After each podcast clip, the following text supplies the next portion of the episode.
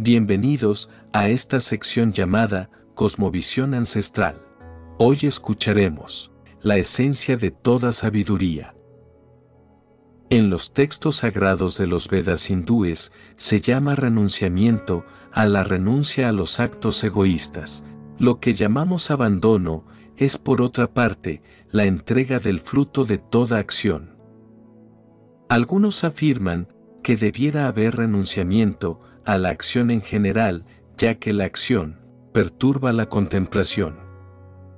Otros, sin embargo, afirman que no se debe renunciar a las acciones del sacrificio, la ofrenda y la armonización personal.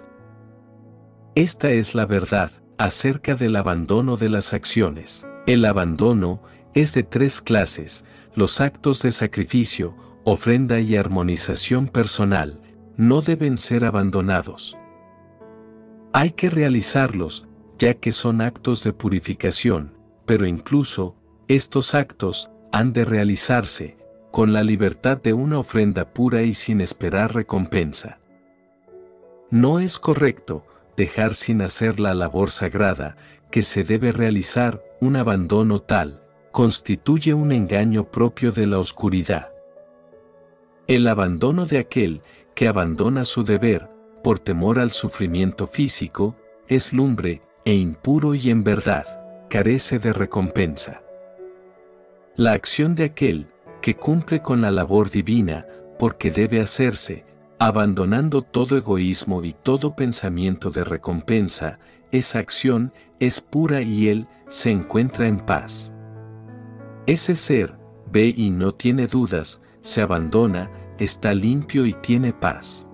La acción, ya sea agradable o dolorosa, es para él motivo de gozo, ya que no hay ser alguno sobre la tierra que pueda renunciar plenamente a vivir la acción, pero aquel que renuncia a los frutos de su acción es en verdad un ser de renunciamiento.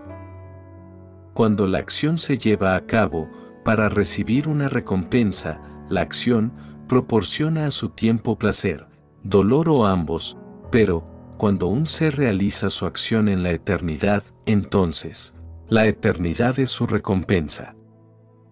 Existen cinco causas de todas las acciones, según se presentan en la sabiduría sagrada, en la cual se encuentra el final de toda acción. El cuerpo, el yo soy inferior, los medios de percepción, los medios de acción y el destino, esas son las cinco. Todo cuanto un ser hace, sea bueno o malo, de pensamiento, palabra u obra, tiene como origen estas cinco causas. Si uno piensa que su espíritu infinito realiza las acciones finitas que ejecuta la naturaleza, se trata de un ser de perspectiva nublada que no ve la verdad. El ser, que se encuentra libre de las cadenas del egoísmo y cuya mente está libre de cualquier mala voluntad, aunque dañe a quien pretenda atentar contra su vida, no lo está dañando, y, por tanto, es libre. La idea de acción se compone de un sujeto conocedor, un conocimiento o acción de conocer, y un objeto conocido. La idea de acción se compone a sí misma de un sujeto hacedor, un acto de hacer y una cosa hecha. La acción de conocer, el sujeto o hacedor y la cosa hecha, son de tres clases, según sus cualidades, afirma la sabiduría. Cuando se ve la eternidad en cosas efímeras y el infinito en cosas finitas, se posee un conocimiento puro.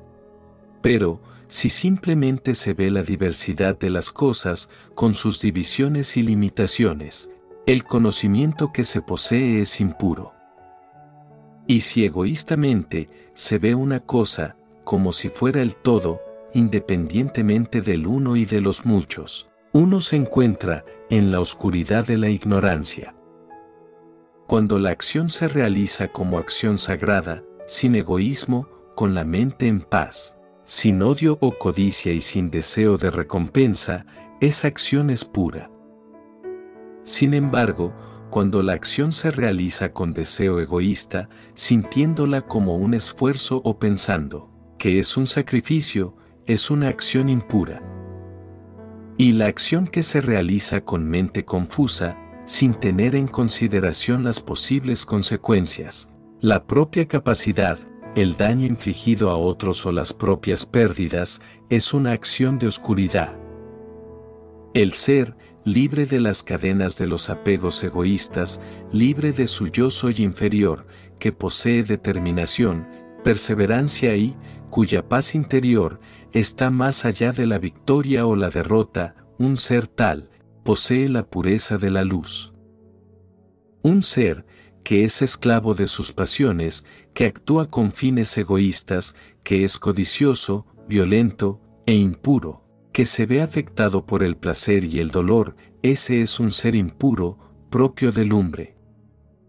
Y un ser, carente de armonía consigo mismo, vulgar, altanero y falso, malévolo, apático, pesimista y remolón, es un ser, propio de la oscuridad de sombra. Ahora, te será revelada cuál es la triple división de la sabiduría y de la firmeza, de acuerdo con la sabiduría sagrada universal. Existe una sabiduría que sabe cuándo ir y cuándo volver, que ha de hacerse y que no ha de hacerse, que es el temor y que el valor, que es la atadura y que la liberación, esa es la sabiduría pura. La sabiduría impura no posee una visión clara de lo que es correcto e incorrecto, lo que ha de hacerse y lo que no ha de hacerse. Y existe una sabiduría oscurecida entre las tinieblas cuando se piensa que lo incorrecto es correcto y cuando se piensa que las cosas son lo que no son. Cuando, en conciencia de la contemplación santa, los movimientos de la mente y del aliento de vida, se encuentran en pacífica armonía, hay firmeza y esa firmeza es pura. Sin embargo, la firmeza, que con deseo de recompensa se apega a la riqueza, al placer e incluso al ritual religioso, es una riqueza propia de la pasión impura. Y la firmeza, por la cual el necio no abandona la pereza, el miedo, la autocompasión, la depresión y la codicia, es en verdad una firmeza propia de la oscuridad.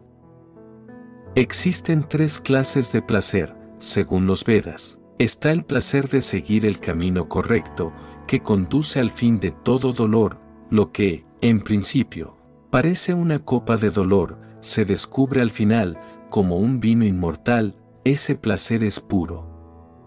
Es el gozo, que surge de una perspectiva clara del espíritu. Pero, el placer, que procede de las apetencias de los sentidos hacia los objetos de su deseo, el cual, parece al principio dulce bebida, pero al final se torna copa de veneno, es el placer de la pasión impuro. Y ese placer, que tanto al principio como al final, es solo un engaño al alma, y que procede de la flojedad del sueño, la pereza o el descuido, es el placer de la oscuridad. Nada hay sobre la tierra o en el cielo que esté libre de estos tres poderes de la naturaleza. Las actividades sagradas de los maestros, los dirigentes, los empresarios y los pobladores son distintas, en armonía con los tres poderes de la naturaleza con la que nacen. Las actividades de un maestro son la paz, la armonía consigo mismo, la austeridad y la pureza. La benevolencia y la rectitud, la visión, la sabiduría y la fe, estas son las actividades de un dirigente. Una mente memorable, el fuego interior, la constancia, la determinación, el valor en los acometimientos de la vida, la generosidad y el liderazgo noble, el comercio, la agricultura y la crianza del ganado, constituyen las actividades de un empresario. La actividad del pueblo es por su parte el servicio. Todos ellos alcanzan la perfección cuando es encontrado el gozo en su actividad. Ahora me gustaría compartirte como un ser alcanza la perfección y encuentra la dicha en su acción, según estos escritos sagrados. Un ser llega a la perfección cuando su acción es adoración de Dios, del cual todo procede y el cual se encuentra en todo. Más grande es tu propia acción, por humilde que sea, que la acción de otro, aunque ésta sea de importancia. Cuando un ser lleva a cabo la acción que Dios le asigna, no hay pecado que le afecte. Mas un ser no ha de abandonar su acción, ni aun cuando no pueda llegar a cumplirla plenamente, porque en toda acción puede haber imperfección, al igual que en todo fuego, hay también humo. Cuando un ser posee su razón libre de ataduras y su alma se encuentra en armonía por encima de los deseos, entonces el renunciamiento le conduce a una región suprema que está más allá de la acción terrena. Pero, ¿cómo llega el maestro, la visión excelsa de la luz? Cuando la visión de la razón es clara y el alma se encuentra instalada en la firmeza y la armonía, cuando el mundo del sonido y los otros sentidos ha desaparecido. Cuando el espíritu se ha elevado por encima de la pasión y el odio, cuando un ser mora en la soledad del silencio, la meditación y la contemplación le acompañan en todo momento, cuando el exceso de comida no daña su salud y sus pensamientos, sus palabras y su cuerpo, se encuentran en paz. Cuando la liberación, frente a la pasión, es su deseo constante, su egoísmo, violencia y orgullo, han desaparecido, cuando ya no hay avidez, rabia, ni codicia y el ser, se encuentra libre de pensamiento de lo mío, entonces, ese ser se ha alzado sobre la montaña del Altísimo. Él es digno de ser uno con Dios, Él es uno con Dios y su alma está en paz, más allá de la pena y el deseo. Su amor es uno, hacia toda la creación y su amor hacia Dios es supremo. Por el amor, conoce al Eterno verdaderamente, sabe quién es y qué es, cuando conoce a Dios, es verdad y se adentra en su ser. En cuanta acción realiza, encuentra refugio en Dios, alcanzando entonces, por su gracia, el hogar imperecedero de la eternidad. Amado ser de luz, ofrece en tu corazón a Dios todas tus acciones y míralo como el fin de tu amor, refúgiate en la conciencia de la razón e instala por siempre tu alma en el eterno. Si tu alma descansa en Dios, superarás todos los peligros con su gracia, pero, si tus pensamientos se centran en ti y no escuchas, seguirás en los ciclos de renacimiento, hasta que logres despertar.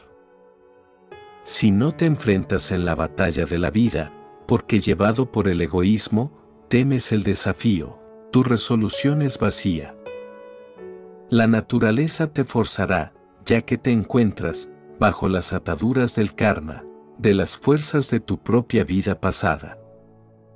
Recuerda, aquello que tú en tu engaño y llevado por la buena voluntad, no quieres hacer, tendrás que hacerlo a la fuerza. Dios, mora en los corazones de todos los seres, tu Dios, habita en tu corazón y su poder prodigioso, mueve todas las cosas, cual títeres de sombras chinescas, haciéndolas girar hacia adelante en el río del tiempo. Acude a Él con todo su ser y encuentra tu salvación, por su gracia obtendrás la paz suprema, tu hogar de eternidad. Estas grandes verdades han sido un gran secreto durante mucho tiempo, sería conveniente que las meditaras en el silencio de tu alma y luego libremente actúa según tu voluntad. Aún quedan unas últimas palabras para los seres de amor que contemplen al Creador en su corazón. Entrégale tu mente a Dios, entrégale tu corazón, tu sacrificio y tu adoración, el Eterno, te da su promesa de que verdaderamente irás a Él, ya que le eres agradable. Déjalo todo atrás y ve a Dios, en busca de su protección, Él te librará de las ataduras de las faltas. No temas más. Estas cosas nunca han de referirse a quien carece de autodisciplina, carece de amor, prefieren no oír o discutir contra Dios. Pero, aquel que comparte estas verdades ancestrales, a quienes sienten amor por Dios, experimentando a su vez, en su propio ser, un supremo amor, ese en verdad irá a Dios. Entre los seres, no hay quien realice para Dios una acción superior, ni hay sobre la tierra, ser alguno, que le sea más grato que ese. Aquel que aprende en contemplación las sagradas verdades compartidas por estos sabios de la antigüedad, está adorando a Dios, mediante la luz de su visión, esa es su verdad. Y aquel, que únicamente escucha, pero tiene fe y no duda, ese también, alcanza la liberación y la naturaleza gozosa de los seres justos. Has contemplado, estas palabras desde la comunión silenciosa con tu alma, has disipado tu luz interior, el engaño en que te encontrabas? Si así lo has realizado, el amor y la piedad del Eterno te han encontrado.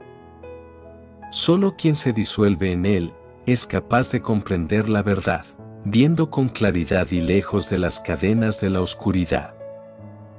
En tu fuerza de voluntad yace el poder, para cambiar tu forma de actuar y de pensar, comprendiendo que Dios te ha proporcionado los conocimientos para que hacia Él puedas llegar, descubriendo en tu interior su divinidad. Esto es traer el cielo a la tierra, creando a través del estado de religiosidad personal a la nueva humanidad. Entre todos lo vamos a lograr, el amor nos unirá. Recuerda, mis palabras, solo son señales, para que en ti puedas encontrar tu verdad. Te deseo muchas bendiciones y que encuentres la paz durante todo el camino. Mi alma saluda a tu alma